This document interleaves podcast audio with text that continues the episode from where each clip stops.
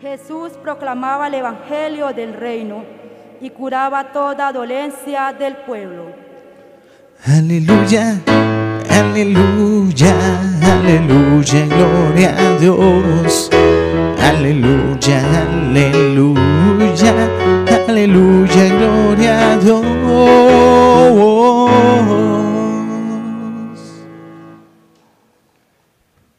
El Señor esté con ustedes. Y con tu espíritu. Lectura del Santo Evangelio según San Marcos. Gloria a ti, Señor. En aquel tiempo, terminada la travesía, Jesús y sus discípulos llegaron a Genezaret y desembarcaron.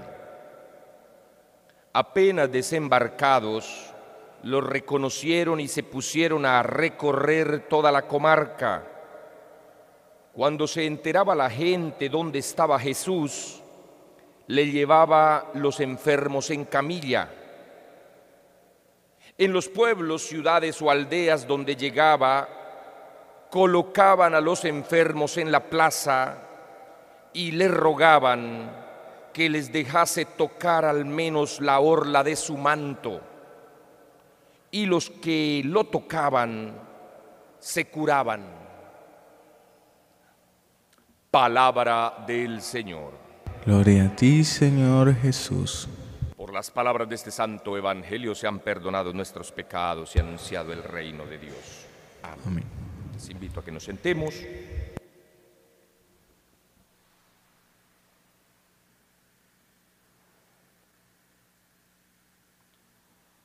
Una de las características especiales de Dios, del Dios del pueblo de Israel, es que es un Dios peregrino, es un Dios en movimiento, no es un Dios que se queda estático. Es por eso que muchas realidades de nuestra vida solo se puede ver el crecimiento en la medida en que nos movemos. En los llanos y en algunas otras regiones, si uno se queda estático, se mosea. Hay que estar en movimiento, no se puede quedar quieto. Y esa era la experiencia de esta primera lectura del primer libro de los reyes, cuando reconocieron que el arca de la alianza, allí en el Santo Santorum, había que estarlo moviendo. Y entonces, cuando emprendía el viaje el pueblo de Israel, delante de ellos iba el Señor. Tanto así que en las noches una columna de fuego iluminaba el camino de los israelitas. Y en el día, cuando había mucho sol, allí por el desierto, una nube era la que los protegía, cubría, les hacía tolda. Por eso hoy esta primera lectura nos habla de cómo esa nube, presencia de Dios, llenaba el templo del Señor. No es para menos. Este movimiento, eh, esta manera de ser peregrino Dios, es la que nos anima o anima al salmista, este Salmo 131, a decir, levántate, levántate Señor, ven a tu casa, ven a tu mansión, ven al lugar que tú te creaste para habitar. Y ese sería como el clamor de todos los creyentes, poder invitar a Dios a su casa, a su mansión, que es nuestra propia vida, donde Dios lo ha querido constituir para residir allí. Por eso unas invitaciones especiales, hermanos, que nos trae el Evangelio hoy. La primera de ellas, cruzar, cruzar. Dice el Evangelio que Jesús y sus discípulos cruzaron a la otra orilla y llegaron a Genezaret y allí desembarcaron. Cuando concebimos a Jesús en ese movimiento, cuando no lo concebimos estático, tenemos la garantía plena de que nos visitará. Nos visitará el día, la hora, el momento menos pensado. Dios en su infinito amor nos quiere visitar. Dios en su infinito amor va al encuentro de aquellos a quienes ama. Dios en su infinito amor quiere llegar a nuestra vida, aunque muchas veces no lo busquemos. Y siempre se reinventa la manera de hacerse presente en la vida del creyente. Muchas veces de maneras, de maneras prodigiosas, de maneras portentosas, de maneras agradables y muchas otras nos recuerda cómo es nuestra fragilidad, cómo es nuestra poquedad, cuál es nuestra finitud y nos vuelve otra vez a recordar que solamente somos también peregrinos y que un día llegará el momento en que nuestros cansancios, nuestras fatigas cesen, porque tendremos que ir a la otra orilla, tendremos que cruzar. Y esa es la experiencia de aquellos que el Señor ha visto bien llamar a la eternidad. Ellos felices porque ya están en la otra orilla. Nosotros tristes porque no sabemos todavía y nos angustia el pensar qué tan real es la promesa de Dios cuando no vamos de la mano de Él. Nos angustia, no sabemos con qué nos vamos a encontrar. Muchos todavía no saben dónde o cómo están sus seres queridos. Y el Señor nos invita a, confiar en Él, a cruzar con Él, a ir hacia Él, pues Él muchas veces ha querido cruzar hacia nosotros y ha encontrado las puertas cerradas. Cruzar. La segunda invitación, tocar. Todo movimiento lleva a, se dice en física,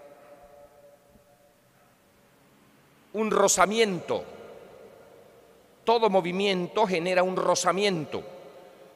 ¿eh? En la física matemática se, habla de rozamiento. Es decir, hay una fricción, hay un movimiento, hay un tocar la vida. Tocar la vida. Pasamos por el mundo, pasamos por la historia y muchas veces el Señor nos ha tocado la vida. Y eso es bello porque el Evangelio tanto dice que le traían muchos y Jesús los tocaba.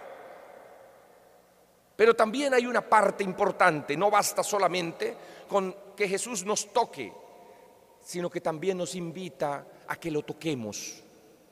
Al menos la orla del manto, al menos la orla del manto, es decir, tocar a Jesús, ir hacia Jesús, encontrarnos con Jesús, buscar de Jesús.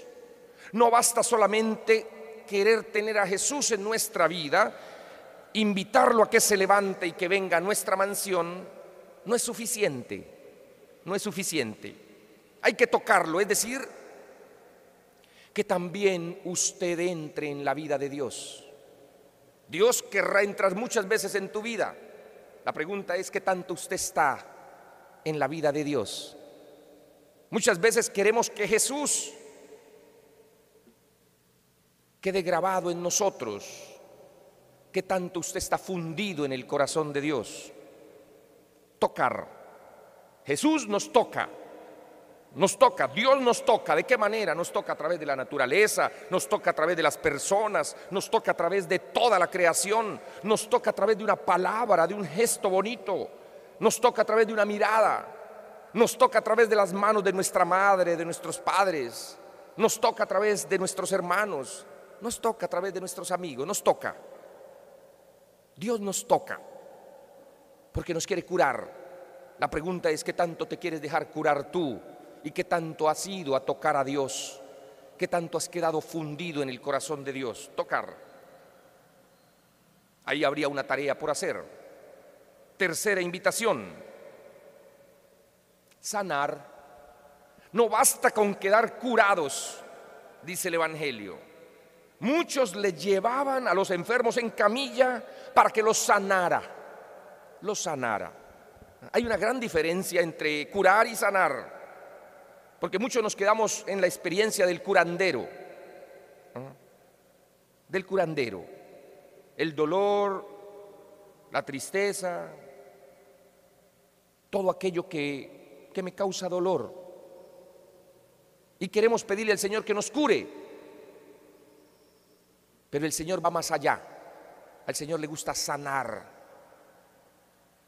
sanar nuestra vida, sanar nuestro corazón, sanarnos de todas nuestras enfermedades, aquellas que no solamente nos duelen a nosotros y nos afectan a nosotros, sino que también afectan al hermano, también le duelen al hermano.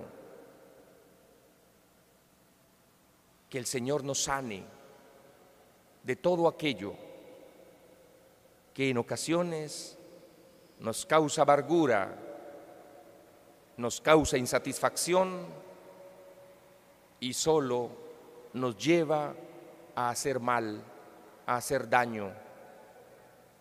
Que nos sane, sanarnos.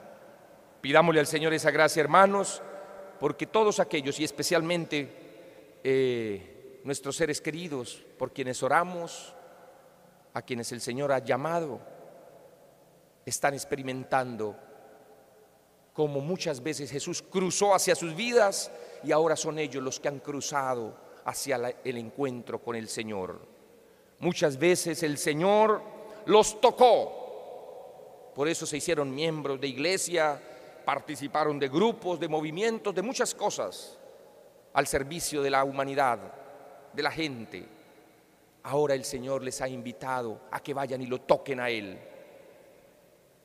El Señor no solamente les ofreció curarlos, y por eso muchos dirán, pero ¿por qué se tuvo que morir? ¿Pero por qué tuvo que suceder esto? ¿Pero por qué el Señor me ha olvidado? No, el Señor no olvida a nadie. Tiene los ojos puestos en aquellos que ama. Por eso el Señor les ha ofrecido algo mucho más grande y es la sanación, estar en plenitud, en paz.